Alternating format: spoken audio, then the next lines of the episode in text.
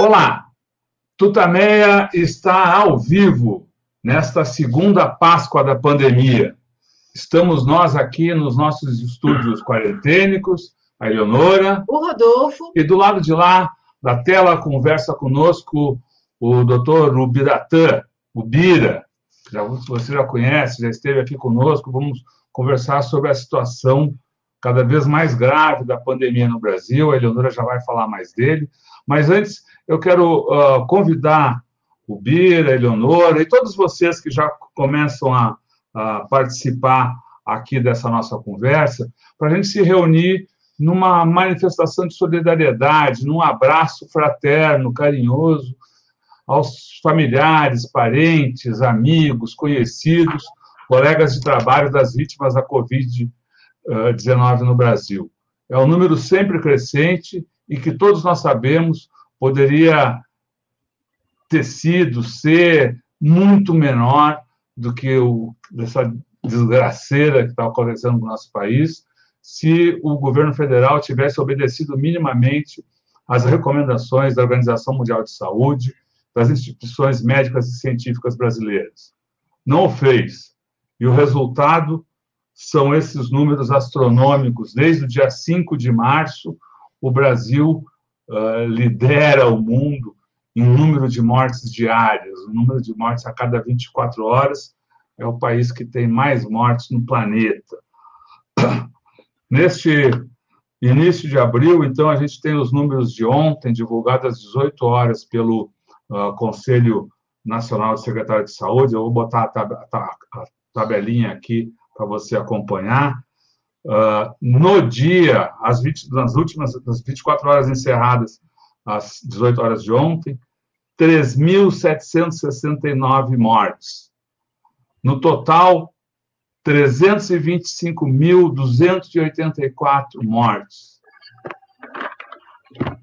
Para, uma, para um número de contaminações que chega aos 13 milhões, 12 milhões 839.844 mortes. E eu chamo a atenção para esse indicador aqui, uh, a taxa de incidência, que vinha, desde o início estava lá, vinha, estava nos 4%, 5%, e agora nós estamos aqui, já há, há, há três dias, o Brasil passou dos 6% da taxa de incidência, ou dos 6 mil por, por 100 mil habitantes, uh, e, e, isso já está crescendo. Também a taxa de letalidade, que é o, a relação entre o número de mortes, o número de mortes e o total de casos confirmados, também está subindo. Uh, são números, são essas questões que a gente vai, vai discutir, debater agora com uh, o doutor Ubiratã.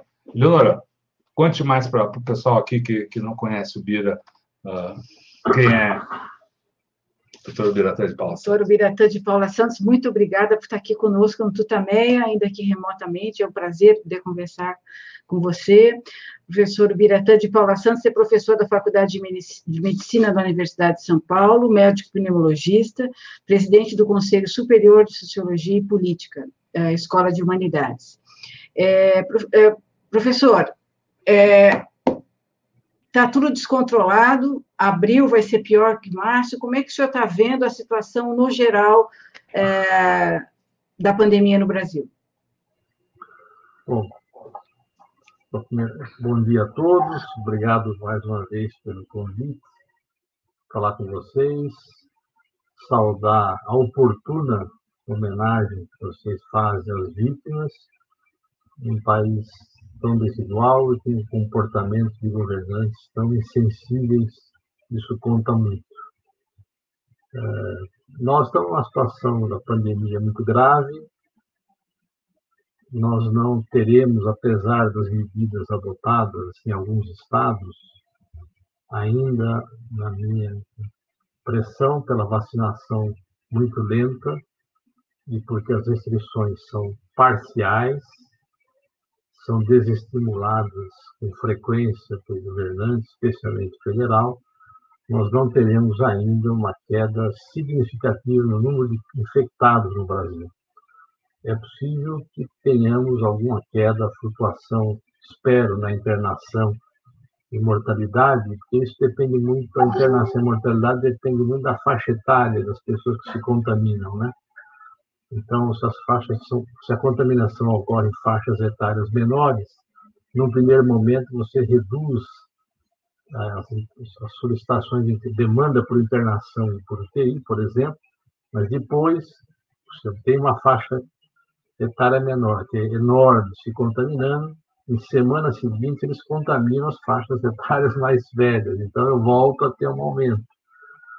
É, não é muito fácil fazer essas projeções, é, mas olhando as curvas, veja, nosso Brasil, no mês de março, é um dos países do mundo com maior porcentagem de excesso de mortalidade por todas as causas com relação a anos anteriores. Ou seja, a semana, se você pegar o mês de março e comparar com a mortalidade histórica que ocorreu em 2015, 16, 17, 18, 19, nós hoje temos 70% a mais. E não é só por conta do Covid, né? Porque alguns países, por exemplo, a Grã-Bretanha, que teve um grande impacto de mortalidade, de incidência e mortalidade por Covid, ela não tem esse desbalanço no excesso de mortalidade pelo total de pessoas, de, de, todas as causas possíveis de óbito, né? Porque nós temos uma situação muito desigual, temos um componente de violência doméstica e violência urbana, temos problemas de fome, de dificuldades de sobrevida. Uma parte das pessoas que têm alta ficaram internadas em hospitais, principalmente as que ficaram internadas em UTI, quando sai uma parte vai a óbito, porque não recebe uma assistência pós-alta adequada para poder recuperar peso, controlar morbidades, com, com ajuste fino de medicamentos, eventualmente reinternações precoces em alguns casos. Então, nós, se você pegar o mês de março, nós estamos com 70% de óbito por todas as causas. E nós temos um agravante que nós represamos o sistema público e privado também, em geral, acho que vocês sabem disso, nós adiamos consultas de rotina, de controle de doenças crônicas, hipertensão, diabetes, eh, enfim, obesidade, eh, uma série de eh, monitoramento de preventivo de alguns de alguns cânceres de mama, de útero, de colo, você exige, digamos, avaliações anuais ou bienais, isso tudo foi postergado. Então, por exemplo, no Hospital das Clínicas, hoje, temos recebido as informações que tem é que, na semana passada, por exemplo, o número de demanda solicitado pelo chamado Sistema CROSS, que é o sistema que encaminha, através da rede SUS, pedidos de internação para a rede de atenção secundária e terciária, nós recebemos uma quantidade enorme, não, não só para a Covid, e, digamos, 300, na sexta-feira passada, 300 solicitações de internação para a Covid, e número igual por outras doenças, para vocês terem uma ideia. Né? Isso significa que nós uh, teremos uh, ainda atravessar o mês de, de abril, na minha opinião, muito duro. Esse primeiro semestre todo vai ser muito duro, porque a vacina ela avança de uma maneira muito lenta, né? Nós temos 20 milhões, 21 milhões de brasileiros vacinados, vacinando em média 500 mil pessoas por dia, e quando nós podíamos vacinar, vacinar 2 milhões de pessoas por dia. A vantagem nossa com relação ao hemisfério norte, aos Estados Unidos europeus, nós aproveitamos pouco, porque nós temos um sistema único de saúde, todo mundo tem direito a ser atendido, ele está presente nos 5.600 municípios brasileiros, e nós temos, portanto, uma capilaridade para aplicar vacina para procedimentos de prevenção muito mais vantajoso do que países europeus avançados. Porque aqui nós temos, na unidade básica de saúde, nós temos um médico e uma equipe junto. Em outros países europeus, o médico atende no consultório dele. Eles não conseguiram.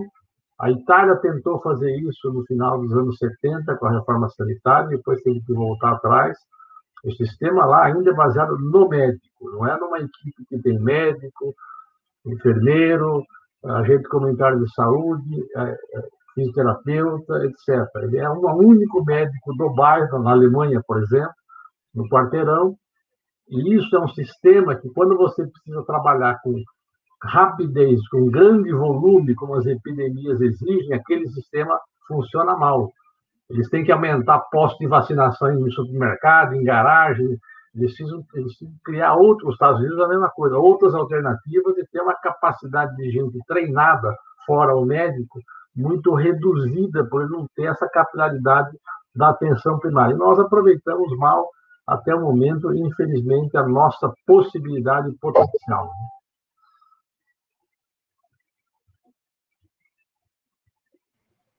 Se eu puder, a nossa a capacidade, então, uh, digamos, uh, básica do, do, do, do, sistema de saúde é de vacinar 2 milhões e meio de pessoas por dia, é isso? Sim, sim, sim.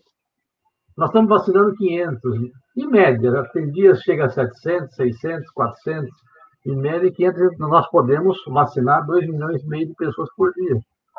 Desde que tenhamos vacina e a, e a estratégia coordenada de fazê-la chegar às unidades de saúde todas. Isso é possível, nós temos... Agora nós vamos começar a vacinar contra a gripe, a influenza. Aí a influenza é só populações acima de 60 anos e aquelas com comorbidades definidas, né? Então, a quantidade vai ser menor do que, do que, do que as metas exigidas e estimadas para a Covid, que seriam 160 milhões de brasileiros, por enquanto, porque nós estamos deixando de fora ainda as pessoas abaixo de 18 anos, porque as vacinas em curso atual não foram testadas nessa população, mas já estão sendo testadas. O Brasil agora o número de casos diários, nós estamos aí com 60 a 100 mil pessoas se infectando todo dia.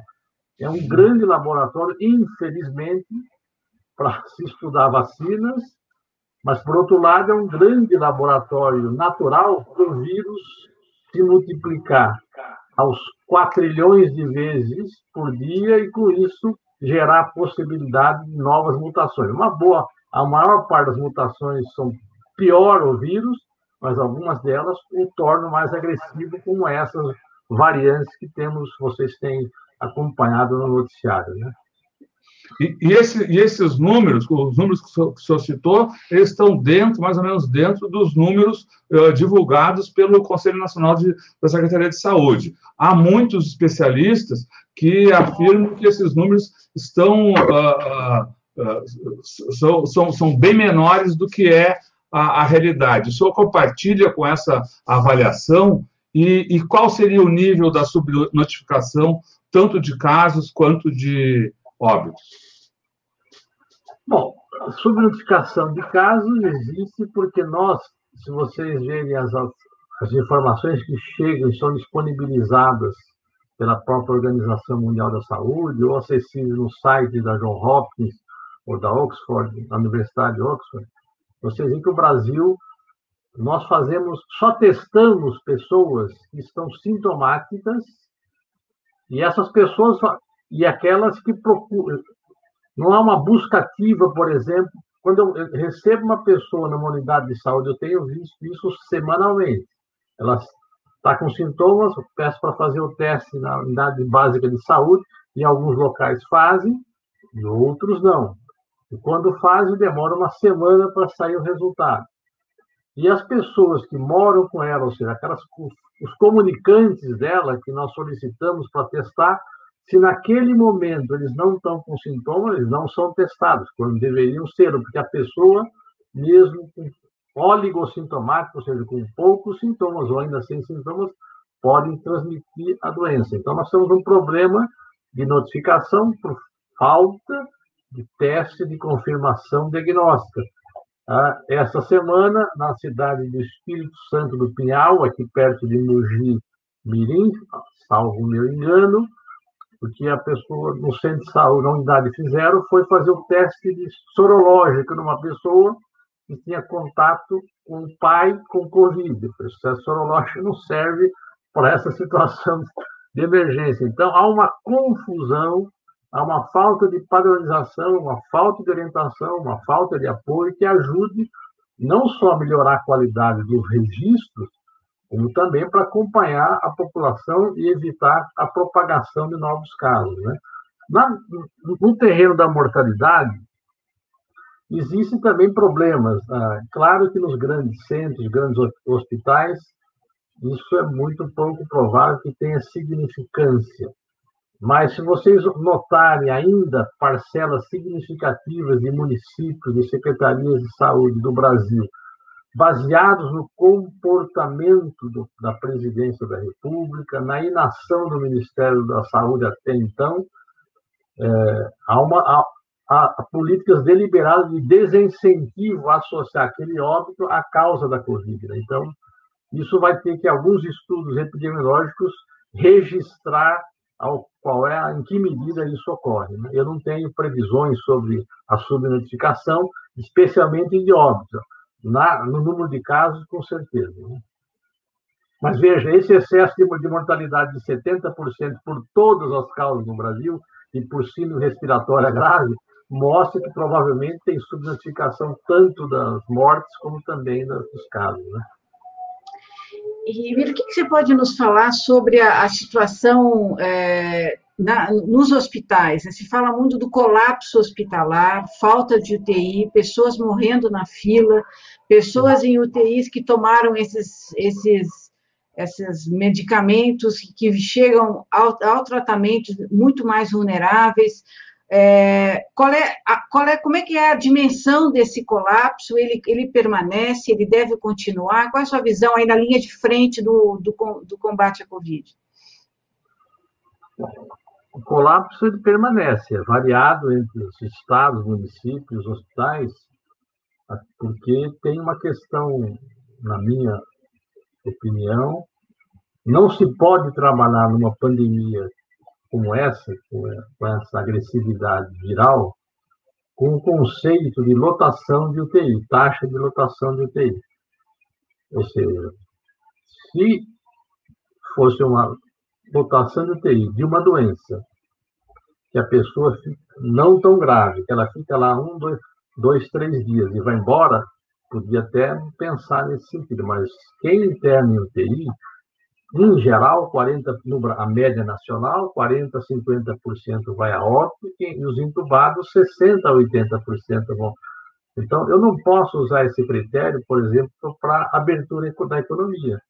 O critério de UTI, que é, que é utilizado por governadores, prefeitos, e o governo federal não usa nenhum, obviamente, né? mas estou dizendo, mesmo os estados usam esse critério, que, na minha opinião, ele serve como uma referência para você não deixar de atender pessoas que estão graves. Mas veja, uma doença que mata quem vai para a UTI, metade de quem interna ou mais, eu não posso usar esse critério para afrouxar regras de isolamento físico das pessoas ou de restrição às medidas, ou abrandar medidas restritivas ah, que dificultam o contágio entre as pessoas. Então, os tais, eles estão lotados, nós temos na média, falta de equipamentos adequados, não nos grandes hospitais universitários, ou privados ou públicos, é, as condições são melhores, mas veja, a doença nasce global, se interiorizou no país todo, no estado de São Paulo, nós temos cidades médias e grandes, onde as UTIs estão lotadas, há, uma, há um estresse do profissional de saúde muito grande entre decidir quem eles entra na UTI e quem não entra.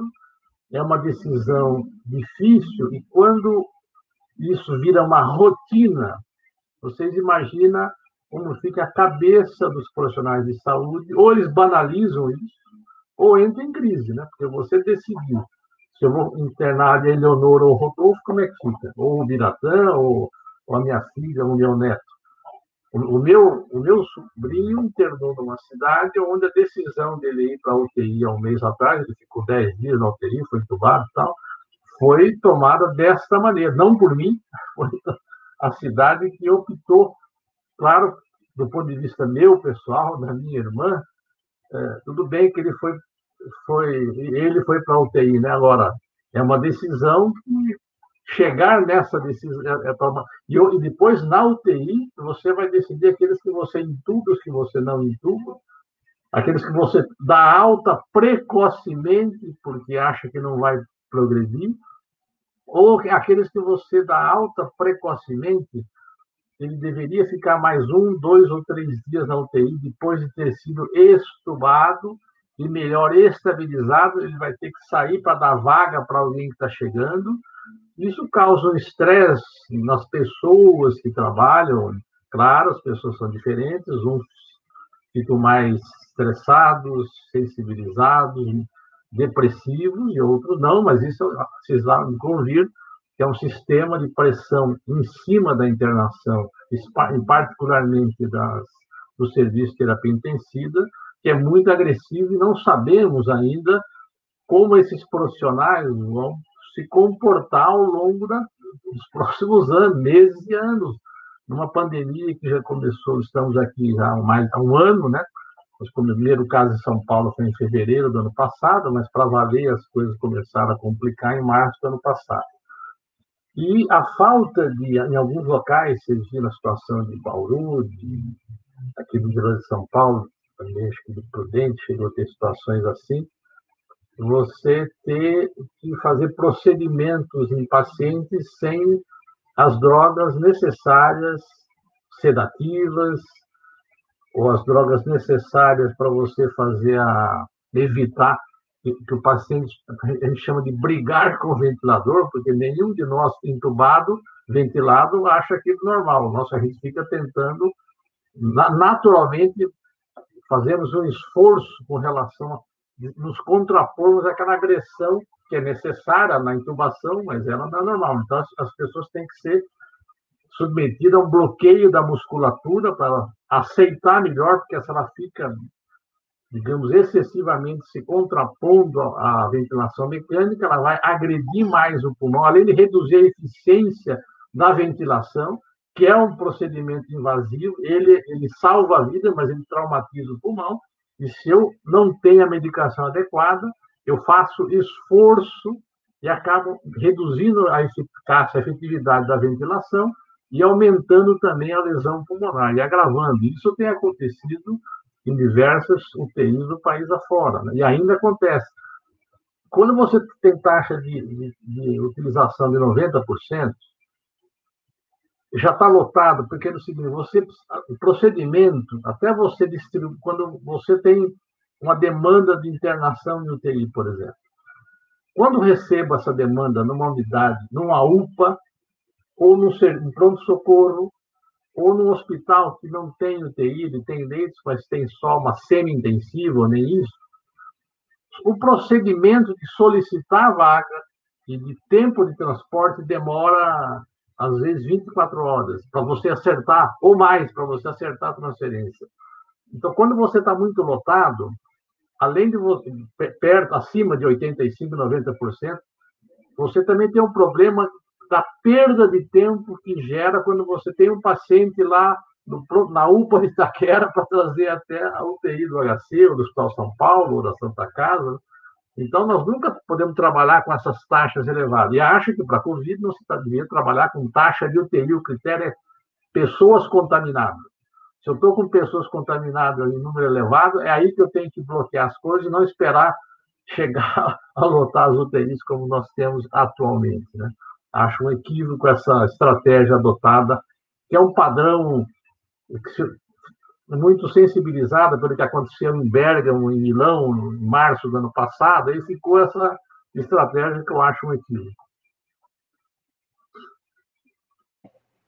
Mira, sobre essa questão ética de, do médico, essa, essa, esse drama que está acontecendo, escolher quem vai ser é, quem vai para UTI, quem vai ser entubado ou não. O que está acontecendo é que os mais velhos estão sendo preteridos nessa, nessas escolhas, isso é uma coisa que está acontecendo. Como é que você, que, que você orientaria? Um, é, o, o que, que pode ser feito numa situação tão dramática como essa?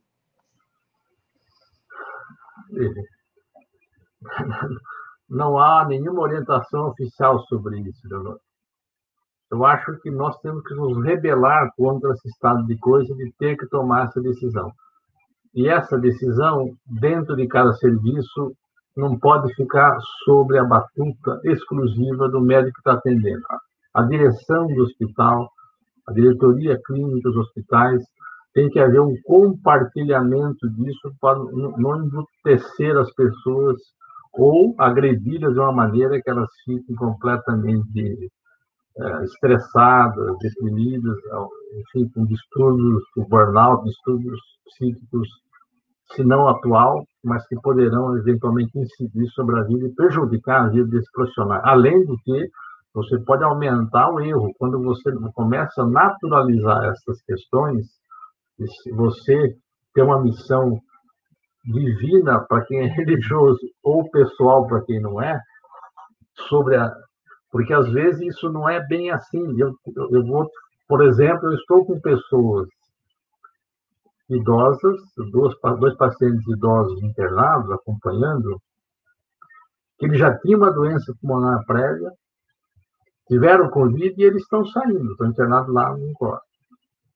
Você entendeu? Ou seja, por um critério, se eu tivesse naquele momento com uma superlotação, é possível que eu fale, não, eu vou pôr um jovem de 50 anos, esse senhor de 81, outro de 70, eu vou deixar de fora porque ele já tem comorbidade, eles têm uma doença pulmonar prévia, entendeu?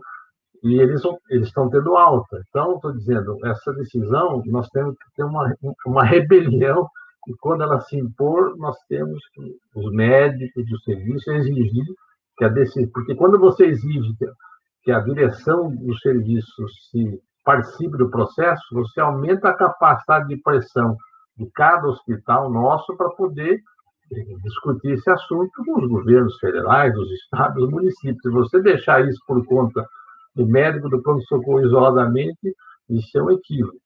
E retomando uma pergunta que você me fez antes sobre as drogas receitadas, veja, quando a pandemia começou ano passado, a China usou cloroquina, hidroxicloroquina em dezembro, janeiro, fevereiro, vários estudos foram feitos, e com outras drogas, né?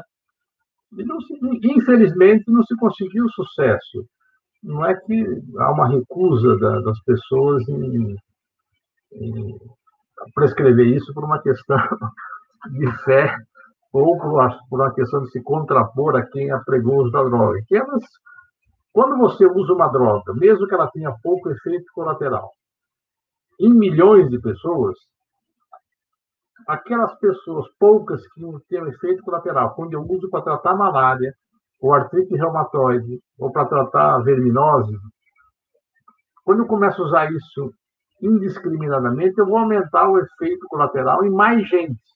E passa a ser significativo os casos da ivermectina de hepatite fulminante com necessidade de transplante de pulmão. Pessoas que não, a droga não ajuda, e em alguns casos torna ela fatal, porque as pessoas estão tomando preventivamente, várias delas, há semanas ou há meses, e outras, quando começa o sintoma, começa a tomar, e outras, em umas e outras, elas retardam a ida ao hospital quando tem sintomas, achando que esse kit, que é muito prescrito aqui em São Paulo por vários médicos, tanto da atenção pública, mas muito usado no sistema da Prevent Senior, né, que, eles gostam desse tratamento é, de uma maneira incompreensível. Né? Um, sistema de saúde, um plano voltado mundo para idosos está é, se comportando desta maneira, pelo menos na média. Não sei se no hospital top de linha que eles têm no Urumbi eles fazem isso, mas em geral nós pegamos muita receita, prescrições, muito padrão, já é depressa que só carimba em, em, em situações as mais diversas. Né? Então, isso representa, na minha opinião, uma certa falência das universidades. Como que as universidades brasileiras, as faculdades de medicina, perderam a corrida, se desconectaram com a população, com a realidade e com os médicos que elas formaram, para que tenham médicos que façam isso. Ou seja, nós tivemos, a universidade precisa se repensar a sua conexão com a população, ou seja, para que ela veio com a finalidade dela, para retomar uma credibilidade que está arranhada num pedaço da população e num pedaço da categoria médica.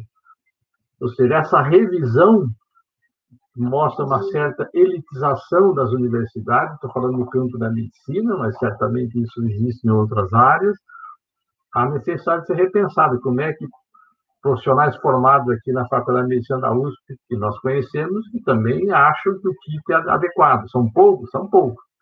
Mas existe um monte de médicos em todas as formadas, em todas as universidades, chamadas boas, médias e não tão boas, e isso significa uma, uma rediscussão da estratégia de, de formação dos alunos, da residência, da, da especialização, dos programas de pós-graduação, enfim, de toda a cadeia de ensino universitário no Brasil, porque isso não deveria acontecer. Claro, como é que eu permito que isso aconteça? Eu, eu convivo até com o Conselho Federal de Medicina, que é o órgão regulador, se meter em assuntos de prescrição. Esse Conselho de Medicina serve a muito pouco, em geral, né? Defende uma bandeira chamada hipocrática, que tem a tradição hipocrática na medicina, ela representa, ao longo dos, dos milênios, depois de Hipócrates do Galena, não serviu para nada, porque ela só serviu para manter uma, as opções mais conservadoras na terapêutica. Né? Toda a descoberta científica dos anos século XVI, na anatomia, na fisiologia do Harvey, é, depois da anestesia, enfim, de vários procedimentos, ela pela crença e contaminação muito religiosa de um lado e por alguns dogmas construídos ao longo do, dos milênios, até 1850 as pessoas tratavam todas as doenças com sangramento, vômito, diarreia. É purgante, sangramento com ventosa ou corte das veias, ou fazer as pessoas vomitarem, tivesse elas febre ou tipo de doença. E mesmo a anestesia ter sido, anestesia com éter, por exemplo, cloroformo, se, se descoberta no final do século XVIII, só anos depois foi aceito o seu uso disseminado para fazer amputações ou cirurgias outras.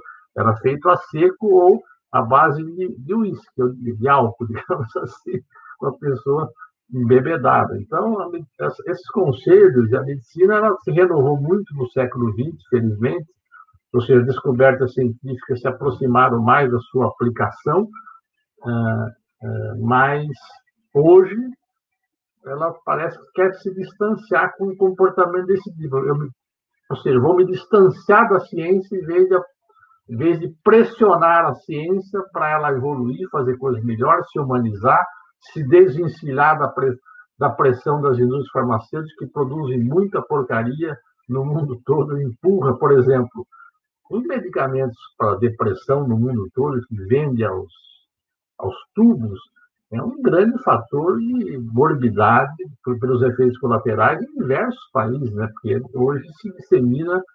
Isso vale para todas as outras doenças, né? Muitas doenças os, os inibidores de, de, bomba de próton para gastrite, úlcera, se usa o meprazol todo dia, de manhã à tarde, provavelmente todos nós três aqui, não sei se vocês bebem alguma coisa, alguém prescreveu, mas é, é muito excessivo. E claro que essa simbiose, a ciência evoluiu, o que é melhor, e a descoberta que a sua aplicação está mais rápida do que séculos passados, especialmente no século XX para cá, o que precisa era melhorar a qualidade e o distanciamento dos interesses econômicos escusos que muitas vezes são deletérios. Né?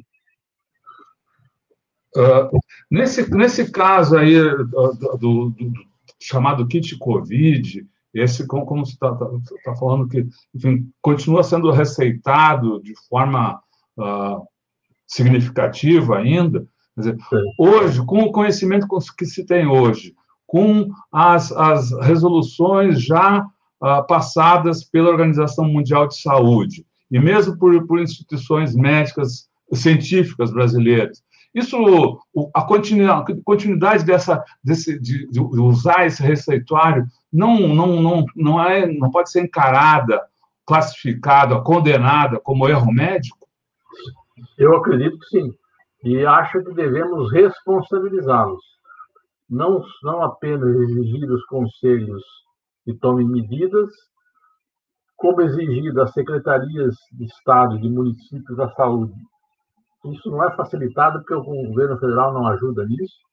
mas exigir condutas que isso não seja utilizado na, na rede de atenção pública, no SUS.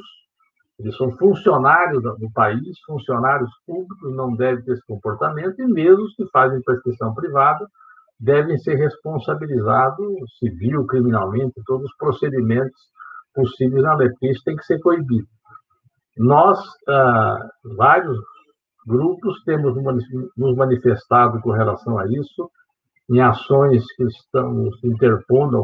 Eu mesmo acompanho a ação de um colega cardiologista que entrou com ação contra o Conselho Federal de Medicina por conta de, desse tipo de, de aceitação desse tipo na, na prática médica, mas acho que nós médicos podemos e devemos fundamentar ações jurídicas a serem interpostas por advogados, e isso vai ajudar a inibir esse tipo de comportamento, deve ajudar, porque isso se manifesta agora que nós estamos vendo, mas quem faz esse tipo de prescrição são, são profissionais que tendem a fazer prescrições fora a questão da Covid também pouco pouco adequadas.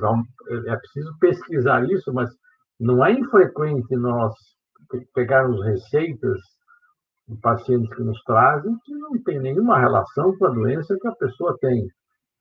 Você tem mais relação com a farmácia próxima ao consultório, ao bairro onde o médico mora, porque aquilo lhe recebe bônus, lhe rende viagens para congressos internacionais ou outros, outros mimos, né? E nesse caso da Covid, isso ficou bem escancarado, uma situação. Aí, tem muita motivação política, ideológica, de associação com a figura do presidente da República, que faz lives, aparecimentos em programas com a caixinha do medicamento, uma coisa é, nunca vista. Né?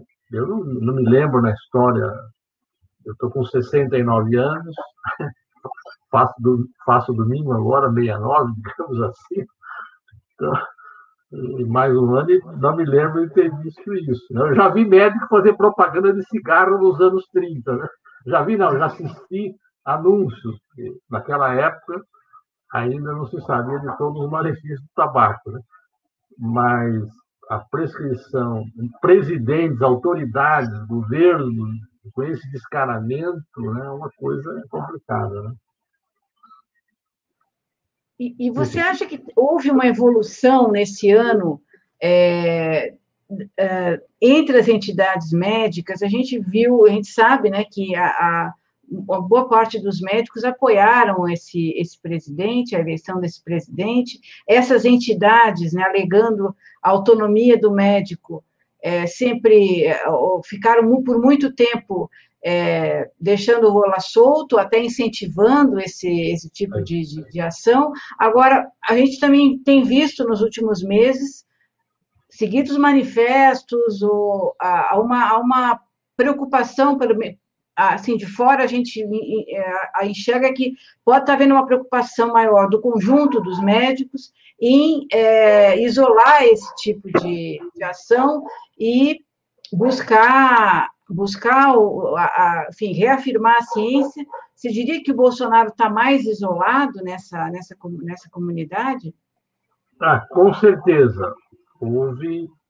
A impressão que tenho é que houve uma, um distanciamento progressivo, esse distanciamento aumenta a cada tempo, digamos assim, com relação às posições do presidente da República no, no comando, no controle nas políticas ou na falta de política em relação à pandemia, especialmente no incentivo que ele dá uso desses medicamentos e também as outras medidas de prevenção que ele desestimulava ou desestimula ainda, digamos assim, né? Não só no uso de máscara, você agora parece que ele aderiu é, com maior frequência ao uso e alguns de seus ministros, mas ele, também o uso de máscara, ele desprestigiou, especialmente com a política deliberada. Eu concordo muito com os estudos da professora Deise Ventura, da Faculdade de Saúde Pública.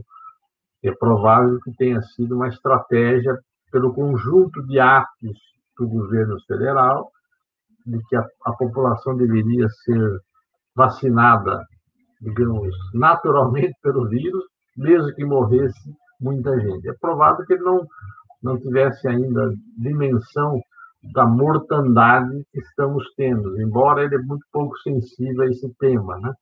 Então, não sei se isso lhe preocuparia. Na, na contramão do que o mundo acha, não há economia em pé no Brasil e na relação comercial entre os países se nós não controlarmos a pandemia.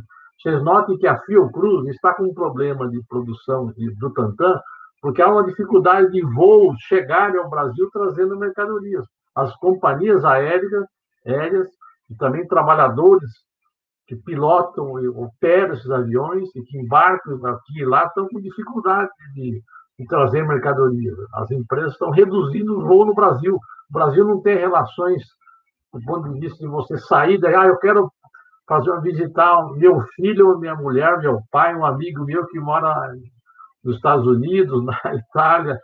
São poucos os países que nos aceitam, mesmo fazendo o RT, o teste, a testagem 72 horas antes, porque a gente sabe que não é 100% efetivo, né? Então, é evidente que isso. Tá? E acho que a categoria.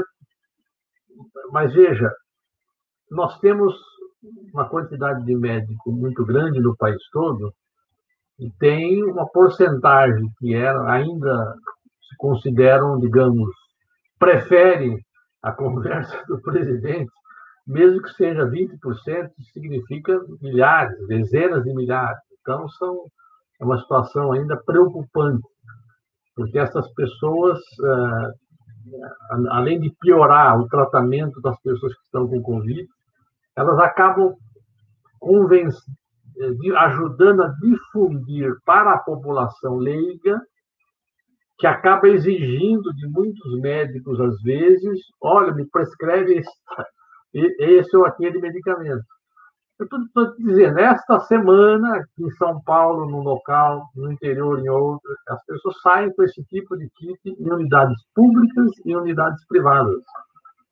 Aqui da cidade de São Paulo, e de cidade interior, ou seja, de UBS daqui, de UBS, ou seja, mesmo o sistema público, as secretarias de saúde do Estado, do município, não tem uma postura firme sobre isso. Eu reconheço que há uma melhor mudança de postura da categoria médica. Acredito, em sua maioria, a própria nova diretoria da Associação Médica Brasileira, o, Conselho, o CREMESP, que o, o CRM de São Paulo modificou um pouco a sua postura, mas no Rio Grande do Sul, no Rio do Sul, a Câmara, se não me engano, a Câmara de Vereadores de Porto Alegre aprovou usar o tratamento preventivo, como seja, o legislativo se mete no assunto, da mesma maneira que hoje juízes suspendem, autorizam o uso do kit, suspende medidas, é uma, uma situação lamentável, ou seja, porque essas medidas sanitárias não pode ficar o sabor assim, de, de decisões judiciais dessa maneira.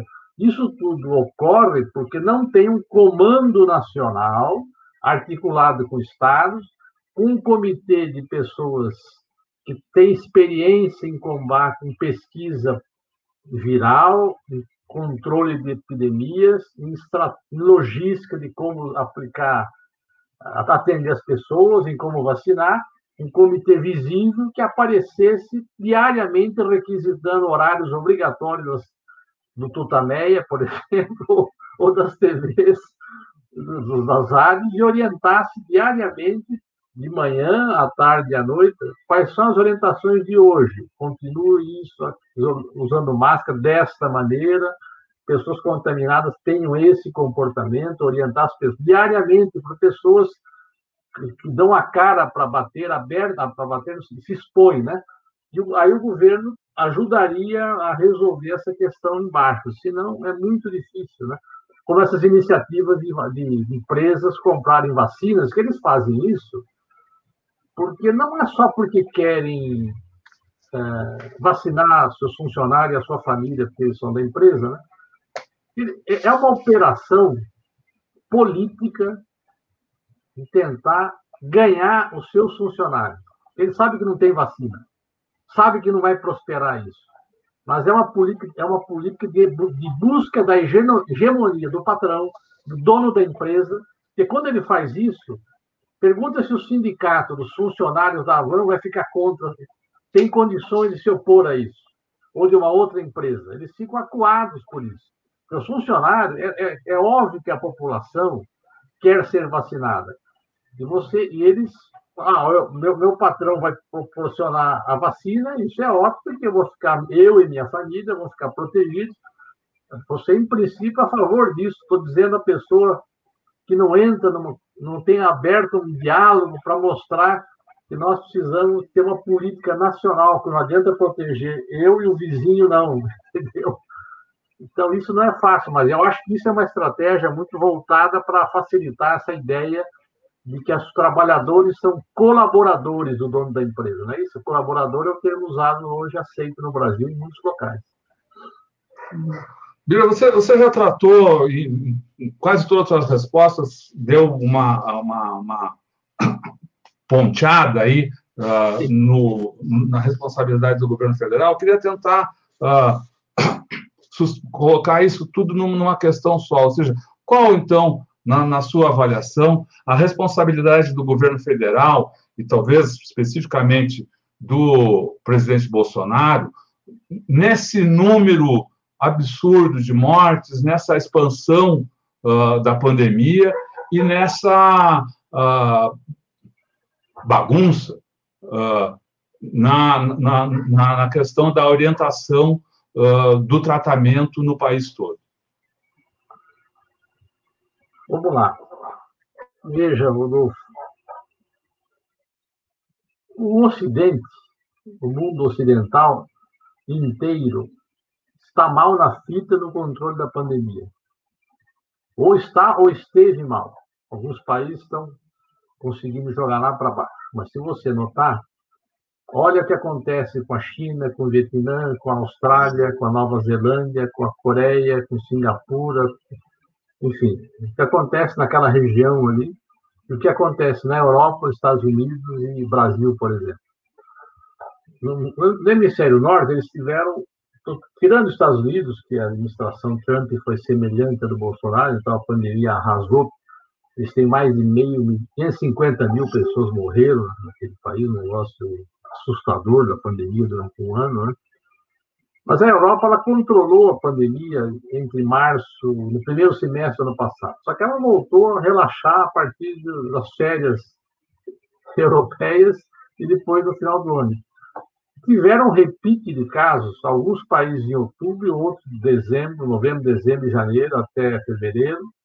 E agora estão com lockdowns extensivos, como França, Alemanha, por exemplo, e, é, notadamente mesmo várias regiões ou a Itália.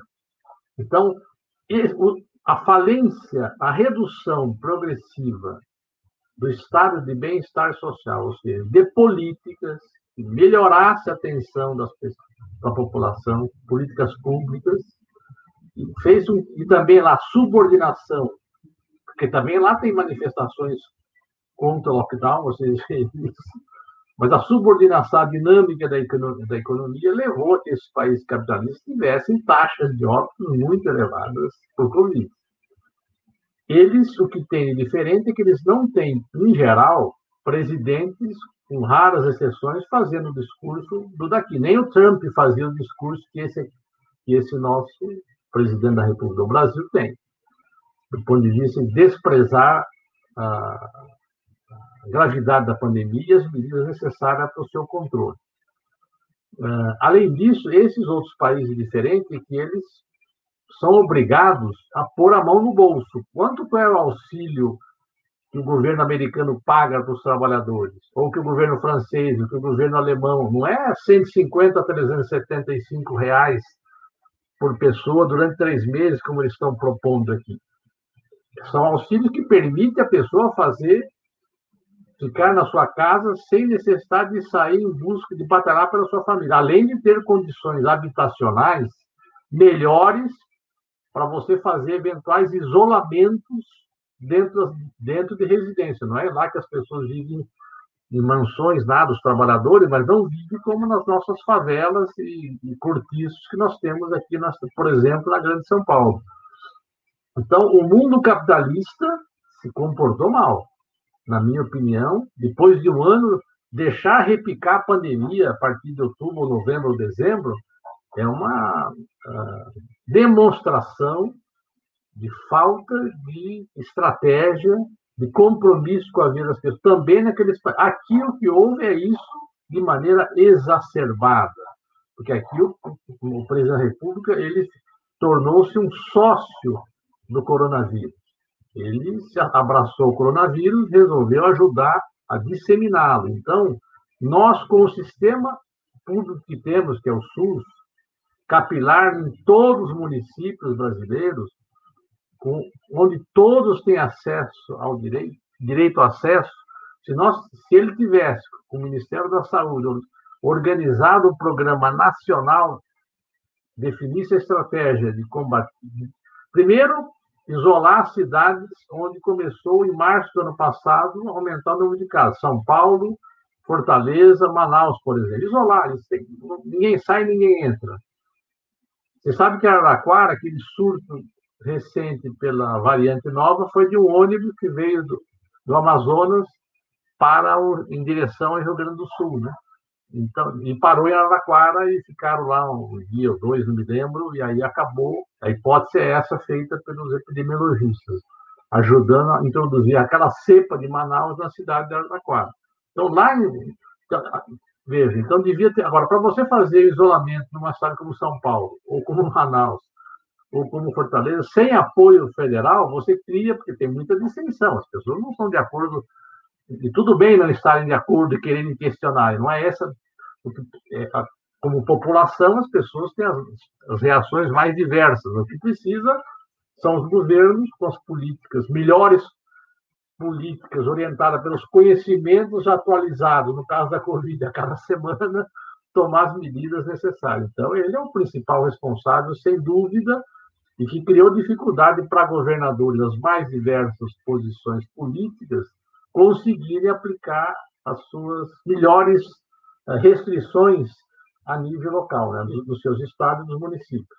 Embora os governadores, vários deles também sucumbiram, na minha opinião, eh, precipitadamente ou de uma maneira muito inadequada às pressões locais de comércio, de indústria. Né. Eu acho que não houve uma política de enfrentamento mesmo com o risco da perda de prestígio. Eu sei que perder prestígio para partidos e para qualquer um de nós não é fácil. Você não quer perder, mesmo você não sendo político, nenhum de nós indevidamente quer perder prestígio, muito menos um governador ou um prefeito. Mas veja, nessa situação de calamidade, onde estamos matando 3 a 4 mil pessoas nesses dias por dia, eh, não resta outra alternativa em ter os políticos terem uma posição grandiosa, né? arriscar mais para implantar medidas. Eu não sei dimensionar qual é o risco atribuível das mortalidades e dos casos de Covid, das infecções, ao governo federal, mas considerando que nós temos que nós, com o sistema de saúde que nós temos, eu não tenho dúvida que mais da metade das mortes decorre, dos óbitos e dos casos decorre da falta de uma política nacional. Isso não há. Ou seja, você notar o comportamento do governo e a evolução da pandemia no Brasil, que nunca desceu a níveis lá para baixo, comparado com outros países, só tem explicação, eh, na minha opinião, no comportamento, na ineficiência do seu Ministério da Saúde, o tempo todo, principalmente o episódio do Pazuello. Estou falando o tempo todo porque antes eles puseram para fora milhares de médicos cubanos que poderiam nos estar ajudando na atenção primária à saúde em vários pontos do Brasil. O que ajuda a identificar casos precoces, fazer vigilância, acompanhar as pessoas.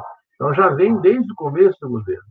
Depois, a política econômica, de, de não, de demorar para pagar o auxílio emergencial o ano passado, e agora definir um auxílio de três meses desse valor, que não vai fazer com que as pessoas fiquem em casa, porque é isso completamente insuficiente com o custo. A cesta básica aumentou 30%, a inflação da cesta básica dos alimentos. para a população de baixa renda está inaceitável, né?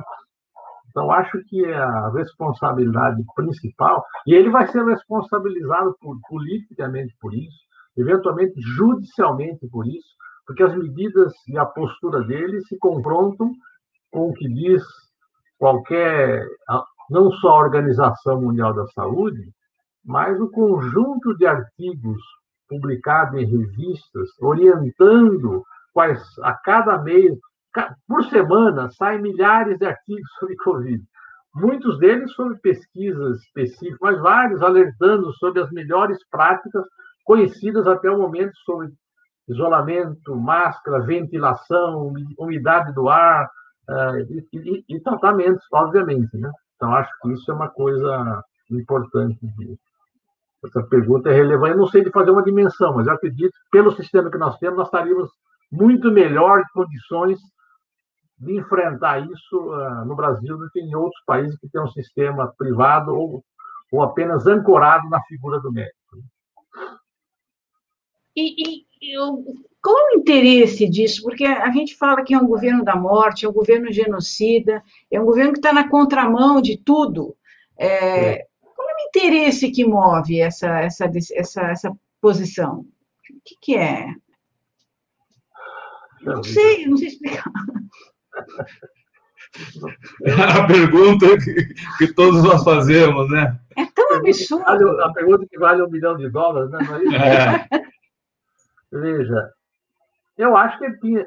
Eu, eu não sei porque ele persiste nisso, acho que é uma dificuldade de admitir o, o erro, né? Seria admitir o erro e aí, com isso, se desmoralizar perante a base de apoiadores, o núcleo duro do bolsonarismo, né? Porque no começo, acho que a estratégia foi vamos infectar todo mundo e a economia não para, né? A economia, é, então, eu acho que no começo, depois, acho que ele, é, ele é, pode ser que ele seja um indivíduo esperto, né? Espertalhão, esperto, mas é um indivíduo que tem uma limitação do ponto de vista cultural, de compreender a multiplicidade das causas, dos processos, coisas complexas precisam ter paciência né, para ouvir, analisar, né? então isso é, é um elemento e, e, também pelos, pelos pelas pessoas com as quais ele se cerca, né?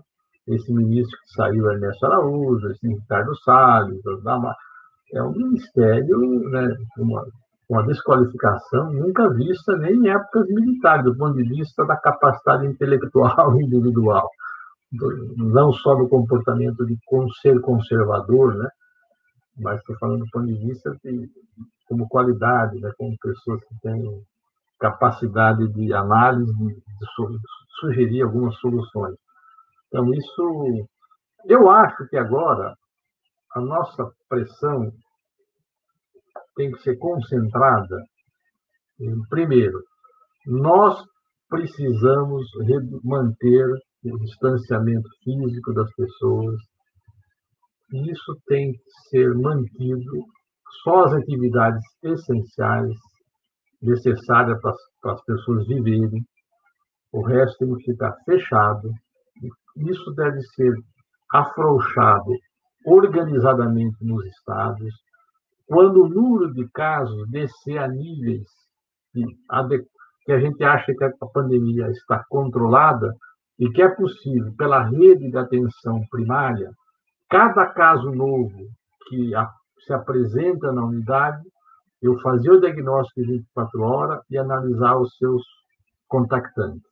Hoje, com essa quantidade de 100 mil, 60 a 100 mil pessoas, casos novos por dia, nós não temos perna, o sistema, para fazer também essa vigilância quando a pandemia está muito em níveis altos. Mas quando ela está, por exemplo, com 10 mil casos por dia no Brasil, 15 mil, etc., nós podemos fazer isso tranquilamente. E quando eu faço isso, eu isolo as pessoas e aí eu vou interrompendo a cadeia de transmissão ao mesmo tempo que eu vou avançando com a vacina. Nós temos que acelerar ao máximo, infelizmente, acelerar ao máximo. Nós temos o Butantan e a Fiocruz trabalhando nessa direção, mas com dificuldades para a chegada de insumos que importamos. Outra questão, nós temos que investir pesado desde já, não é para amanhã, em toda a chamada indústria da saúde. Indústria da saúde no sentido lato, ou seja, reforçar o SUS com profissionais para atender uma demanda, não só a Covid, como a demanda represada das doenças que não, pessoas que não foram atendidas nesse ano de pandemia e precisam ser operadas do coração, trocar a válvula cardíaca, fazer a cirurgia da coronária, fazer toda a prevenção dos cânceres que, onde existem uh, procedimentos de rastreamento que são eficazes, como câncer de mama, de colo de útero, de colo, tá certo? E, então, isso, isso, é necessário investir. Terceiro, nós precisamos apostar no investimento na infraestrutura do setor saúde no Brasil, não só dos institutos Fiocruz e Butantan, como o Instituto de Minas, da Amazônia, tem vários institutos de pesquisa no Brasil que são fundamentais para identificar variantes do vírus, para aumentar a nossa capacidade de produzir insumo, de produzir vacina. Nós temos que investir, o BNDES tem que parar, voltar a ser um banco de investimento e não de transferência de dinheiro para o governo federal, como tem sido a política desde o início do governo Bolsonaro, porque nós precisamos ampliar essa área. Isso significa emprego e movimentar a economia, porque se eu tenho mais funcionários, mais investimento em pesquisa, não só vou descobrir mais melhores formas de tratar as pessoas, como vou ter gente, mais gente trabalhando, trabalhando numa área necessária, porque nós temos uma população envelhecendo progressivamente e estamos no meio de uma pandemia. Então, exige mais recursos e investimentos que têm sido reduzidos. Vocês viram que até a farmácia popular há uma redução da sua abrangência atualmente. Então, é o contrário. Nós temos que remar na contramão disso. A economia vai funcionar com isso. A partir disso que ela vai, na minha opinião, poder funcionar. E nós temos que fazer, aproveitar esse momento que o dólar está estratosférico, ele está entre 70% e 80% do que ele estava eh, no final de 2014, a mais, nós temos que organizar a nível dos estados e nacionalmente, nós temos que ter uma política nacional com relação à indústria, industrialização.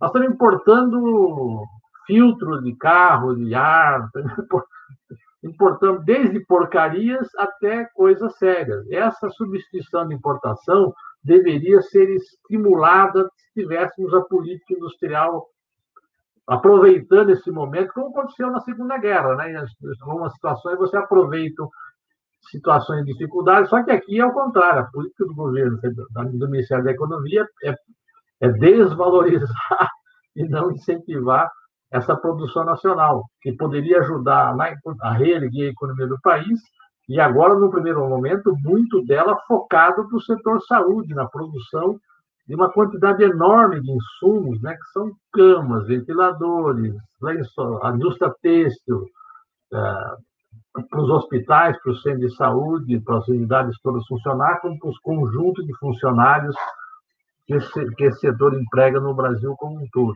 Mas mais do que isso também é na produção, aproveitar a restrição. O dólar muito caro, as restrições de importação, porque os países hoje estão querendo que se proteger. A política do Biden é tentando se não é igual o Trump no sentido uh, da questão democrática, mas já apostar Made in America First, né? Isso, ou seja, é a mesma estratégia, por exemplo, a relação dele com relação à China, né? apesar de ter tomado uma boa traulitada, na minha opinião, naquela reunião no Alasca. Agora, ah, quer dizer, é por, tudo isso que você está falando é exatamente como você apontou mesmo enquanto falava, é exatamente uh, o oposto do que se vê a, a, a ação do governo. Quer dizer, é possível ter esperança de saúde no Brasil com esse governo, acaba de ser aprovado o orçamento com cortes na área de saúde. A gente e daí e não é só na questão do combate à Covid, né? A, a gente viu manchetes de hoje nos jornais de hoje uh, falam que o Ministério deixou 50 mil pessoas sem remédios para doença, o Ministério da Saúde, né?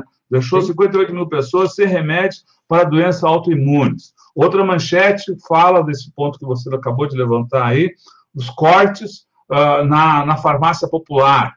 Quer dizer, então, o, o, como é que fica o Brasil nessa situação? É possível o Brasil ser Brasil com esse governo?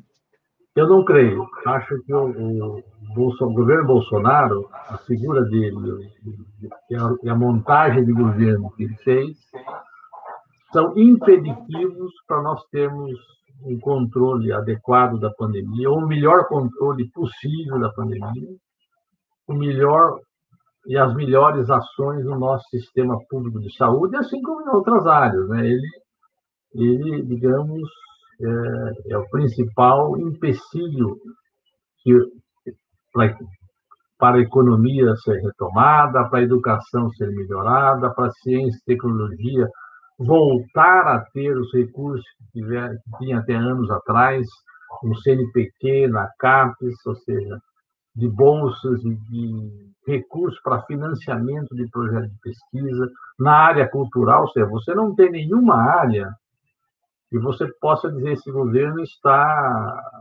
digamos, deixando de fazer, aplicar aqui, porque ele está com um programa de desenvolvimento nessa ou naquela área. Não existe isso. Você nota, nota que eles operaram a partir já de alguns anos, já desde 2016 em curso, se aprovou o teto de gasto, se aprovou a reforma da Previdência, foi aprovada a terceirização ampla, flexibilização do trabalho, todas as medidas apregoadas, digamos, com a, o discurso de que isto faria com que o país se desenvolvesse economicamente, gerasse emprego e renda. Nós estamos com 14,2% de desempregados. Nós estamos com 30 e poucos milhões de pessoas é, com subemprego. Nós temos uma quantidade de outros de milhões de pessoas que estão desalentadas, deixaram de procurar emprego. Ou seja, nós, nós reduzimos o custo do trabalho a tudo que eles tinham chamado mercado pediu, mas eles continuam pedindo mais e batendo na mesma tecla de, que estão preocupados com o déficit. E o déficit fiscal, a dívida pública subiu de 2014 de, de se não me engano, de 70%, está quase 100%. Não me lembro os dados aqui, que eu não estou com esses dados agora, mas eles fizeram tudo isso, continuaram pelo pagamento do serviço de juros, continuaram, continuou aumentando a dívida pública, e eles reduziram todos os direitos das pessoas, ou seja, enxugando, pararam de, de valorizar o salário mínimo, pelo contrário, ou seja, todas as medidas, reduziram todo o poder dos sindicatos com as, com as mudanças da legislação trabalhista e reduziu a capacidade dos sindicatos, negocial dos sindicatos. Outros países fazem o oposto, vão incentivar a sindicalização.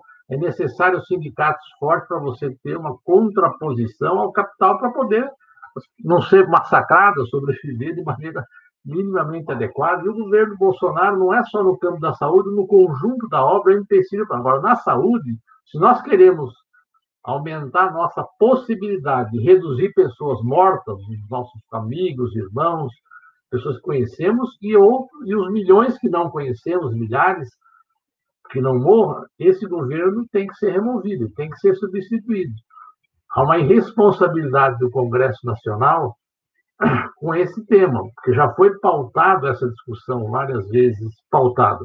Foi solicitado que isso fosse pautado e todos os presidentes da Câmara até agora se negaram a colocar em debate a, a substituição, a impeachment do presidente, a sua, temos colocar, mandá-lo embora por incompetência e mais incompetência por ser o principal responsável pela mortandade com relação ao Covid porque o conjunto da obra, eu posso dizer que ah, isso faz parte de uma opção política, mas no caso da saúde em particular, há uma unanimidade em todas as universidades do mundo inteiro que a política dele é errada. Então, especificamente com relação às ações de saúde, nós temos todos os motivos para substituí-lo, para removê-lo. Tá certo? Porque é diferente de política econômica, eu sei que comporta várias matrizes econômicas. No caso da saúde, mesmo os banqueiros economistas lançaram um manifesto recente que não estão de acordo com a condução da pandemia, só que eles não sabem, não, não falam que para a melhor condução da pandemia, uma das questões centrais é manter o sustento do trabalhador desempregado ou subempregado, que precisa pagar um auxílio adequado e não esse de 150 a 375. Mas, de qualquer maneira, especificamente com a pandemia na saúde, eles estão em desacordo. E, e não há possibilidade de sucesso. Pode trocar ministro da Saúde, assessores do ministro da Saúde, que isso não será resolvido no Brasil. Nós vamos atravessar o ano de 2021, entrar em 2022, nós temos que constranger, fazer o esforço de substituição do presidente para remover ele que seja empecilho, ou que os governadores consigam organizar, junto com parlamento, entidade de trabalhadores, uma concertação nacional capaz de pôr em prática outras medidas. O que não é, como é um sistema sem instância, essa instância jurídica não existe, provavelmente isso não será fácil de ser feito, né? de, se, de se tornar possível um, governo paralelo com capacidade de ação, por exemplo, porque isso exige uma política do governo federal de transferência de recursos, que é quem arrecada os impostos, quem repassa o dinheiro para o SUS, o Fundo de Participação dos Municípios, etc. Então, se nós não removermos o entulho principal, que chama Jair Messias Bolsonaro, nós vamos, infelizmente, o Brasil vai chegar ao número de óbitos que os Estados Unidos estão hoje, ou seja, mais de 500 mil. Não sei quando, espero que não chegue, que a gente consiga é, milagrosamente chamar mais insumos, aumentar a vacinação, que os governadores sejam mais operar, operativos, enfrente mais isso e mantenham o lockdown por mais tempo. Eu acho que nós ficamos pelo menos mais um mês aqui de, de abril com restrições mais severas do que já temos hoje, nacionalmente. É possível que tenha um outro estado. Ah, a Amazônia melhorou. Você olha direito os dados lá e vamos ver que política tem para a Amazônia. Mas no, restante, nós temos que jogar a curva de infectados lá para baixo, não é de, de óbitos, né? Ah, então, isso eu espero que a gente consiga fazer isso, mas é muito difícil com a presença do, do, do presidente da República porque ele, a cada semana, ele às vezes ele dá um passo atrás de fazer algum reconhecimento, mas no dia seguinte ele não consegue, né? Aí ele dá nova entrevista, faz novos aparecimentos e acaba criando uma confusão na cabeça das pessoas muito grande. É. Foi o único sem máscara na tal da, na reunião daquele comitê de crise que ele, que ele usou, que ele criou e, e foi também, e, e, a sua intervenção, a intervenção dele, foi exatamente se opondo à do seu ministro da Saúde. Quer dizer, é, enfim, como você disse, é um, é um, é um empecilho, né, um entulho aí na, na condução da, da pandemia. Mas acho que a gente pode se encaminhar no sentido de que uh, o que fazer? Você falou aí essa coisa do, do, do, dos governantes. Quer dizer, se você assumisse o governo de São Paulo, hoje, o comando total da área de saúde, o que, que você determinaria em São Paulo? Ao mesmo tempo, uh, o São Paulo, e por extensão para o Brasil, né? uh, e ao mesmo tempo, do ponto de vista uh, individual, o que, que as pessoas podem fazer, devem fazer, para se proteger nessas circunstâncias? A primeira providência, no caso do Estado de São Paulo, seria, na minha opinião, prorrogar as medidas de restrição por pelo menos quatro semanas e depois relaxá-las com duas alternando duas semanas fechado, tudo fecha e tudo abre. Com exceção do serviço de saúde, é aquele muito essencial. Quando eu digo tudo, é tudo mesmo. É empresas, inclusive, que não produzem coisas essenciais não as empresas indústrias funcionando como tá, estão atualmente, com exceção daquelas que tomaram a iniciativa de não funcionar. Então, é um mês, depois eu vou fazer 14, 14, porque quando a pessoa fica em casa nos 14 dias depois de ter trabalhado 14, aqueles que tiverem sintomas não voltam ao trabalho. Então, aí, portanto, eu não vou contaminar a agenda de trabalho. E como é que eu sei que eles estiverem em casa? Eles trabalham, depois de um mês de isolamento, eles voltam ao trabalho 14 dias, depois se afastam 14 dias. Quando se afastam 14 dias depois de ter trabalhado 14 dias, se eles pegaram Covid, eles vão se, a Covid demora alguns dias para se manifestar. No período que eles estarão em casa, eles vão apresentar sintomas. E a rede de atenção básica tem que monitorar todos eles. E por que, que eu falo fazer isso a partir de maio? Porque abril eu ainda tenho que jogar a curva de infectados lá para baixo para tornar isso possível. Senão, não, quando são muitos os casos, não há possibilidade dos, dos agentes comunitários de saúde, das unidades básicas, fazer essa operação com muita gente. Quando eu reduzo os casos, isso é possível. Isso é a primeira coisa. Segunda coisa, tem que pactuar o Estado, falando a nível do Estado, com os municípios, um complemento, ao mesmo tempo que briga com o governo federal, um complemento de auxílio emergencial para as pessoas. 150 reais, 200, 250, isso não resolve, não é um auxílio único. É um auxílio enquanto persistir esse quadro da pandemia e com esse nível de desemprego que nós temos. Terceiro, a nível do Estado, nós temos que fortalecer a capacidade do SUS funcionar. Por exemplo, o Instituto Adolfo Lutz, o Instituto Butantan, esses locais têm que ter investimentos pesados já para aumentar a capacidade de produção de vacina no Brasil, para a capacidade de fazer exames laboratoriais, de fazer testes para saber se as pessoas estão com Covid ou não, para eu poder fazer teste diagnóstico em 24 horas, ou às vezes em menos de 24 horas, ah, para poder ter uma política de, de identificar os pacientes e fazer isolamento social dos seus contactantes. Acho que isso é essencial. A outra questão, nós temos que ativar ao máximo, os alguns hospitais do Estado, fora os grandes hospitais, estão com poucos leitos ativados ou com investimento baixo. Aqui na capital nós temos o tradicional Hospital Sorocab... falado Sorocabana. O Hospital Universitário da USP pode aumentar a sua capacidade, ele está parcialmente funcionando, não está na sua capacidade plena. O Hospital São Paulo, um grande hospital ligado à Universidade Federal, lá tem é, um, é uma faculdade, uma universidade de grandes pesquisas de ponta, uma publicação muito relevante, mas a estrutura hospitalar em si é federal, mas o Estado, como ele está aqui dentro do Estado, nós temos que pactuar e ajudar aquele hospital a funcionar a pleno vapor, porque são hospitais que têm recursos humanos importantes e têm uma dificuldade operacional grande. Então, o Estado, o que tiver aqui dentro do Estado de São Paulo, o governo do Estado tem que chamar os municípios e ir para cima, da Prefeitura de São Paulo, ou seja, nós temos que tomar conta do Estado para controlar a pandemia. E chamar o empresariado paulista que quer contribuir. Eu, eu, por exemplo, esses empresários que querem comprar vacina, foi quanto vocês querem gastar com vacina? 5 milhões daqui para mim, ou seja, daqui para o SUS, né? Injeta aqui no SUS que nós vamos atender melhor o povo do, do estado de São Paulo, do município, do que. Porque esse negócio de empresário fazer eh, digamos assim, uma cortesia com o chapéu alheio, é como o Bill Gates faz, né? Eles são super ricos, pagam pouco imposto proporcionalmente ao que ganham, aí eles podem financiar as fundações do mundo inteiro com, ganhando prestígio para eles próprios. Eu prefiro que eles paguem bastante imposto para poder o Estado funcionar melhor, e não enxugando o Estado para que o Estado não funcione nada e eles sejam as pessoas que vão socorrer o Estado. Eu quero que aqui os empresários que uh, ter uma política de benemerência, que eu acho meritosa, e que invista diretamente no setor, uh, no SUS, no Estado de São Paulo. Eu faria isso. Né? E outra questão central só, é que...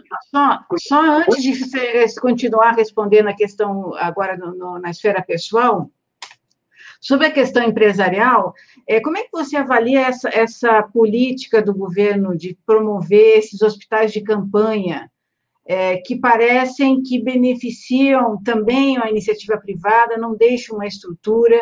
Os hospitais privados estão querendo isenção para ampliar os leitos a iniciativa privada, como é que está atuando nesse, nessa disputa, e isso não está sendo, de alguma maneira, não vai deixar um saldo que poderia ser muito melhor se tivesse justamente o que você está falando, colocado dinheiro direto no SUS, em vagas permanentes? Sim, com certeza. Essa política de hospitais de campanha, eventualmente, em algumas situações, você pode lançar, mas no caso, não há, eu sou contrário a isso. Veja, eles fazem isso porque eles não querem ter um investimento em gastos permanentes com a saúde. Primeiro que eles vão contratar pessoas que constroem hospital, têm os seus interesses naquela operação durante alguns meses, mas a grande questão, no caso aqui do governo de São Paulo, é que se eu for ampliar o hospital Tite Setúbal, se eu for ampliar o hospital Cidade Tiradentes, se eu for ativar o hospital Cavaleiro, o hospital Sorocabano, reativar o hospital, a carcaça do hospital que foi o hospital Evaldo Foz, eu vou ter que ter, aumentar o meu custeio com funcionários de maneira mais permanente. E eles não querem fazer isso. Eles A, a matriz da política econômica do governo de São Paulo é parecida com a do governo federal. A, o discurso com, com relação à pandemia é diferente. Vários esforços são diferentes, mas o a política econômica com relação ao Estado, ao poder público, é, são muito é, semelhantes à maneira de operar o Estado. Então, eu acho que isso é um, um desserviço, não um desserviço, porque além de gastar dinheiro que poderia ser melhor investido, fortalecendo o SUS, porque o SUS ele é universal, atende todo mundo, mas nós sabemos que, que ainda ele não atende com a velocidade todo mundo de maneira igual a as pessoas são atendidas no setor privado, pelo menos o pessoal mais de dinheiro. Então, às vezes eu demoro um ano a fila para você trocar uma válvula do coração, que você está precisando, porque senão você vai morrer, porque a chamada estenose da válvula aórtica, um problema, por exemplo, é dois anos, ou para você conseguir um transplante, dois anos. Eu, portanto, eu não estou. Eu não, eu, o SUS é ótimo, tem capilaridade, mas ele precisa ser cada vez mais fortalecido, não drenado recursos que poderiam ajudá-lo ele a melhorar a qualidade e a velocidade para atender algumas doenças de complexidade maior, né? Então, com certeza. Ah, eu acho. Ia perguntar, Eleonora? Não, não, agora eu que eu cortei a resposta aí, só para continuar. Com certeza. Medidas individuais, veja, é uma. Às vezes, nós, eu, eu tive uma conversa ontem com um grupo ontem, ontem à noite, com um grupo de uma escola de jornalismo de Santos. Era uma aula, e aí eles fizeram, cada aluno fazia uma pergunta, era uma live como essa, só que com alunos, né? E cada um fazia a pergunta, e eu tentava responder individualmente. É, veja, o que, que ajuda a reduzir a contaminação do vírus, pelo vírus? As pessoas reduzir o contato umas com as outras porque ela não sabe quem é que está infectado e vai, vai pegar o vírus. Então, é, é óbvio que você evitar aglomerações na, na sua família, das pessoas que não estão convivendo com você, ou seja, festas de feriado, fim de ano, você evitar essas aglomerações, seja em praias ou seja em, em prédios. Os restaurantes, felizmente, estão fechados, então, é uma medida necessária. Segunda coisa, as casas onde, onde houver condições precisam ter ventilação, porque nós temos que diluir a concentração do vírus caso, caso alguém esteja infectado, porque o seu diluo a quantidade de vírus por centímetro cúbico de ar, a chance das pessoas se contaminarem diminui. Se elas se contaminam, a doença vai ser mais leve, porque a carga de vírus que é na lei é menor. Terceiro, obviamente as medidas, quando eu saio para a rua, usem ou a máscara N95, infelizmente é cara, ou a PFF2, ou duas máscaras, aquela máscara cirúrgica, uma de pano por cima, quem vai ao supermercado, quem vai fazer uma compra necessária, porque as duas máscaras aumentam a proteção a gente sabe que a máscara, só aquela de pano ou a outra, primeiro que as, as eu vejo os pacientes que chegam no ambulatório ontem, por exemplo. As máscaras de pano são frouxas e cabe um dedo aqui em cima e às vezes aqui do lado.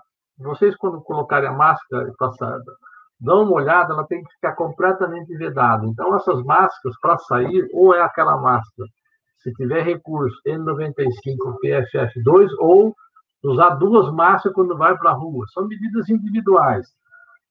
É, é, óbvio. Então, mas são necessárias para as famílias se protegerem. E, e se tem pessoas que, que a família, uma pessoa da família trabalha, digamos assim, e o, restante não. E aquela que trabalha sai todo dia porque ela trabalha no Hospital das Clínicas, trabalha na Santa Casa, trabalha num setor que tem risco de como é que ela volta para casa além dela usar máscara, no período, infelizmente, em casa as pessoas têm que abrir janela, ventilar tudo e usar máscara, que é um negócio horrível, mas são todas medidas que, quando for possível serem tomadas, vão ajudar a reduzir contaminação e, quando se contaminar, a infecção poder ser mais branda, porque nós temos uma imunidade inata, tá certo? Que dá conta de uma pode dar pode dar conta de uma carga viral pequena enquanto a imunidade adquirida por aquele vírus é formada e vai combatê-lo, né? Então são medidas que nós devemos tomar. Acho que nós temos que enfrentar a discussão das aulas. Devemos discutir a vacinação dos professores, funcionários da saúde como uma categoria importante e em cada escola fazer esse debate com os pais dos alunos. Não, não, eu sei que é um problema ficar sem, sem o aluno na escola, mas ao mesmo tempo, na situação desses níveis da pandemia, eu acho um desastre antecipar a volta às aulas nestas condições. Eu não sei a opinião de vocês, mas me parece que nós estamos. A, cidade de São Paulo hoje tem mais óbitos do que qualquer país do mundo depois do Brasil. Nós temos quase 4 mil óbitos, só a cidade de São Paulo. Na situação atual, como os outros países diminuíram muito a mortalidade, então hoje nós temos mil óbitos na cidade de São Paulo, é mais do que qualquer outro país. Mais do que o México, mais do que a Inglaterra, mais do que os Estados Unidos, mais do que a França, mais do que a Itália. Então, nós não estamos numa condição de afrouxamento. E, na minha opinião, devia avançar se nós achamos que essa categoria é importante para os alunos voltar até a aula, nós temos que vacinar as unidades todas escolares no Brasil, na, na cidade de São Paulo. Tornar essa categoria como uma das prioridades para poder discutir a volta às aulas de uma maneira mais adequada. Além, enquanto isso, se deve fazer adaptações nas escolas que os professores é que devem discutir com os pais e as prefeituras como fazer a adequação das escolas para funcionar adequadamente quando a pandemia o número de casos estiver lá para baixo. É, porque se a gente não faz isso agora, esse planejamento agora, quando a pandemia estiver lá embaixo, a gente vai começar aí a discutir a situação das escolas, que uma, uma delas não tem refeitório direito, o banheiro não funciona, não tem ventilação. Aí nós vamos aglomerar as pessoas em ambientes escolares sem condições adequadas. Nós precisamos fazer isso, e isso precisa, na minha opinião, de uma posição muito ativa das entidades sindicais dos professores, para fazer a discussão agora, quando a pandemia for controlada, como é que condições são adequadas para nós voltarmos a trabalhar. É. Mais complicado do que ficar sem aula é perder um filho, um aluno, um professor, um, uma merendeira, um, um, um motorista de, de, de Kombi que leva as crianças, né? Você sabe que aumentou, tem aumentado o número de pessoas jovens infectadas, inclusive crianças, e também tem aumentado a mortalidade. O professor Saldiva, recente entrevista, falou sobre, principalmente por causas cardiovasculares, a mortalidade em crianças, né? Por Covid. Então, e, você imagina, é, qualquer óbito é um óbito. Agora, crianças morrerem por Covid com 5, 6, 10 anos é um negócio ainda que o número seja, ah, mas o número é, pô, é, não, é inaceitável esse discurso, entendeu? Que o número é pequeno. Nós, nós, nós temos que trabalhar com óbito zero. Né? A meta nossa ninguém morre. Eu tenho que olhar para o que acontece na Nova Zelândia. É claro que é um país pequeno, mas a nossa meta como ser humano, como profissionais de saúde, como pessoa, como políticos, tem que ser isso. Nós não queremos ninguém morrendo pela, pela Covid. Para que isso aconteça, o que nós temos que fazer?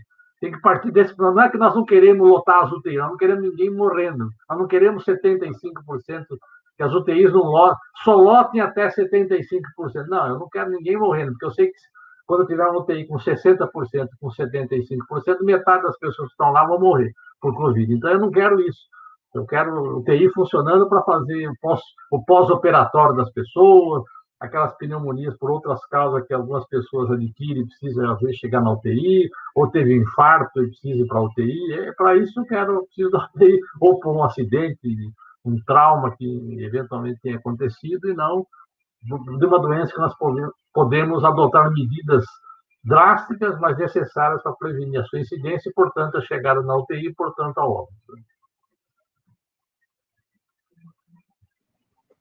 Biratã, é, acho que, como se diz nas entrevistas, imprescindível ter essas orientações como essa e, e, e debates como esses que você uh, trouxe como provocações aí para uh, ah, o pessoal que nos acompanha e que, que acompanha essa, esse, esse, debate e que espero, né, esperamos todos que, que possa levar, possam levar esse debate para a sociedade, em cada um nas suas nas suas instâncias. Então, a gente queria agradecer muito aí a sua participação, a participação do, de todos os, os internautas aqui, e, e aproveitar para agradecer também você, profissional de saúde, agradecer a ação uh, de todos os profissionais da saúde em todas as áreas, né?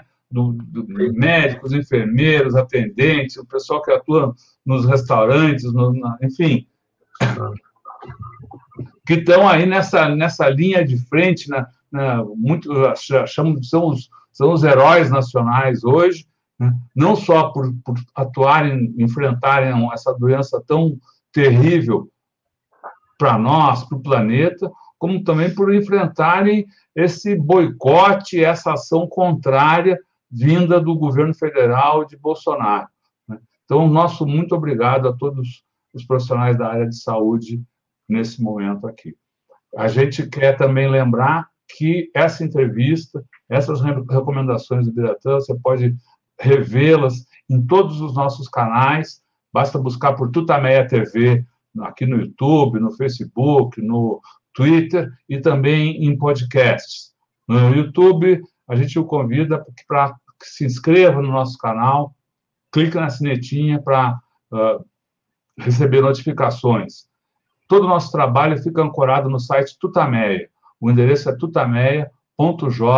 tutameia.jor.br. Tem lá reportagens sobre cada uma das entrevistas que fazemos e outras tantas, né? Uh, e com isso, antes de a gente dizer o tchau, Feliz Páscoa para todos. Ah, tem que dar o feliz aniversário ah, para o é. Biratã aí, né? Feliz Páscoa, feliz aniversário. Né? A gente, então, convida o Biratã para dar a sua mensagem a todo mundo que nos acompanha agora e que vai seguir com a gente pela internet afora. Prova sua, Bira. Muito obrigado.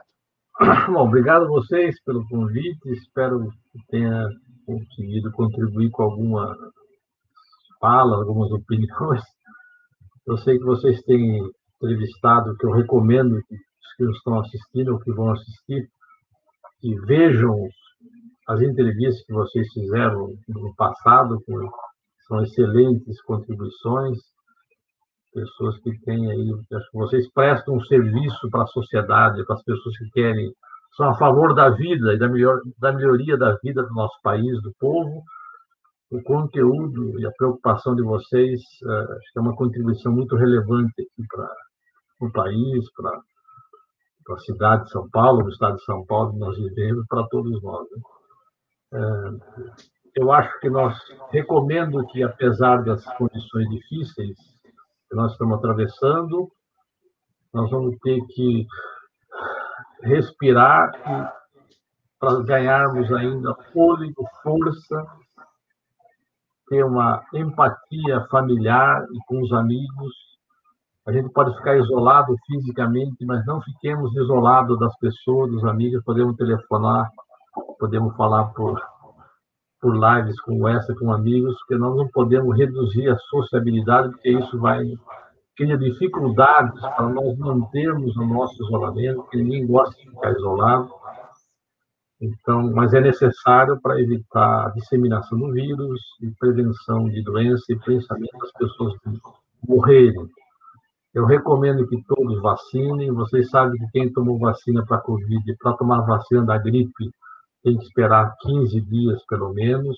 E quem teve Covid, para tomar vacina de Covid, a recomendação é que depois da Covid você espere um mês para ser vacinado. Então, não deixe de ser vacinado, mesmo que você tenha tido Covid. Por exemplo, eu estou com um paciente que tomou a primeira dose da vacina, uma só. Aí teve Covid. Aí ele falou, e agora o que eu faço? Agora, quando você sair, você vai tomar a segunda dose da vacina. Então, são orientações necessárias. Não, não, uh, todas as dúvidas que vocês tiverem, procurem nas diversas entrevistas dadas aqui nesse canal, tem orientações bastante adequadas sobre todos esses assuntos, para vocês não não ficarem na mão, digamos, apenas de receber mensagens de fake news ou de mensagens pouco apropriadas, às vezes de médicos que dão mensagens inadequadas e com uma postura e um procedimento que parece crível, né? Para uma pessoa leiga, e quando a gente, eu pelo menos assisti algumas, inclusive um dos, cirurgiões, um dos cirurgiões, neurocirurgião fez um depoimento sei se na Câmara ou no Senado Federal, se reveste de uma credibilidade com títulos e cursos em Harvard, não sei aonde, né, etc., depois fala um monte de impropriedade. Né? Então, vocês têm aqui nesse canal um conjunto de entrevistas, muitas informações onde vocês podem se orientar. E, se tiver dúvidas, tem até que pode mandar perguntas, né, Rodolfo? E, claro. e, e aí e vocês sabem, eu estou à disposição sempre que vocês quiserem, não só para entrevista, estou dizendo, às vezes vocês querem conversar sobre algum assunto específico, dá uma telefonada, não precisa ser agendamento.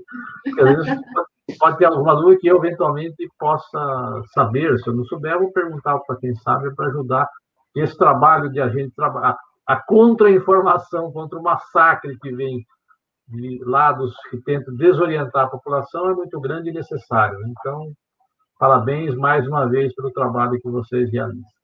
Ok, Leonora e o Rodolfo. Uma boa tarde para vocês, um bom fim de semana, uma boa Páscoa. Você também. Bom, feliz aniversário. Feliz aniversário, então. Muito obrigado, Obrigada. Tchau. Tchau, obrigada. Bom fim de semana. Tchau, pessoal.